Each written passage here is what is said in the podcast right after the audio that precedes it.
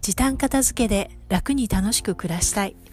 この放送は時短片付けオーガナイザー浜名愛が家事や仕事に毎日忙しい女性が片付けを時短にしてやりたいことを楽しく実現するためのラジオです。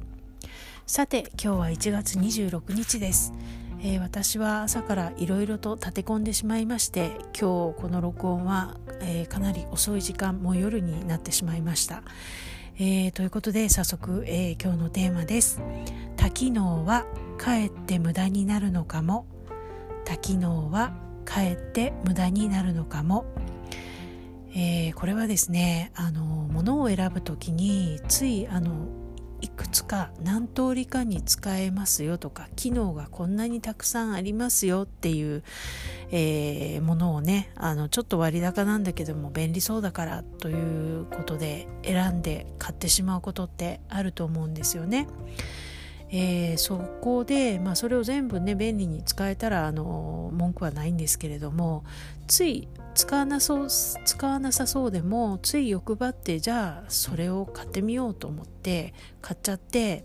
で一石二鳥三鳥だって思ってたけども結局そんなに機能いっぱいいらなかった使わなかったかえって無駄になっちゃったっていうことって、えー、あると思うんですよね。例えばキッチンツールなんかもあのちょっと具体的な名前とか思い出せないんですけどあのスライサーとかおろし金とかついてるようなあのキッチンツールとかありますよね。あのいっぱいあのスライサーの薄さとかあの形とかの、えー、そういうのをいろいろ選べるものがついてるとかあとは家電なんかでも使い切れないような機能とかボタンがいっぱいついていて、えー、それでもなんかあったら使うかもって思ってそれを選んでしまうっていうこともあると思います。であとはねあの私一番自分でこう話お話しながら、えー、思い出す苦い経験がですねベビーベッドなんですね。えー、ベビーベッドあの使う期間が短いからレンタルでも十分だよっていうのはあの人から聞いてたんですけど、えー、年を取ってから高齢出産で、えー、初めての出産で、えー、張り切ってベビーベッドをかなり悩みに悩んで選んで買ったんですね。でそれがまたあのベビーベッドの形だと下にベビーベッドの下に収納がしっかりついていて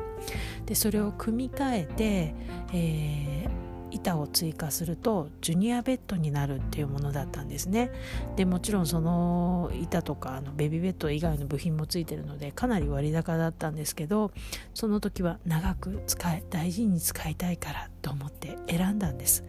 ですが結局子供はそのベビー、えー、ジュニアベッドにしたものは全然寝なくて、えー、気に入らなくって私がしばらく寝てました。本当にあのジュニアベッドって大人用のベッドより気持ち小さいぐらいなんですけどそのちょっとの差がすごく寝心地悪いんですね。なので私本当に自分で買って後悔したなと思いながらまあ自分で買ったからしょうがないかと思って、えー、我慢して数年間使ってました、えー、前回の、えー、引っ越しでそれそのベッドは手放したんですけれども本当にあのでしょうね。苦い経験でもう二度とこういう欲張ったものの買い方をしないぞというふうに、えー、心に決めました。でそれ以外でもあのやっぱりちょっといい家具を長く使いたいとかお洋服とかでもいいものを高くていいものを長く着たいと思って買っても洋服なんかもやっぱりある程度着たらくたびれてしまってなかなか着れなくなったりとかあると思うんですよね。まあ、家具はなんか使い込めば使い込むほどこう味が出てきてずっと何十年も使えるっていうものもあると思うんですけれども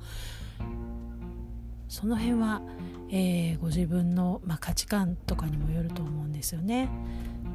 ということで今日の、えー、テーマは「多機能はかえって無駄になるのかも」「多機能はかえって無駄になるのかも」でした。えー、皆さんも、えー、これからものを選ぶ時にちょっと、えー、一呼吸置いて、え考えてみてください。それでは最後までお聴きくださいましてありがとうございました。それではまた明日。さようなら。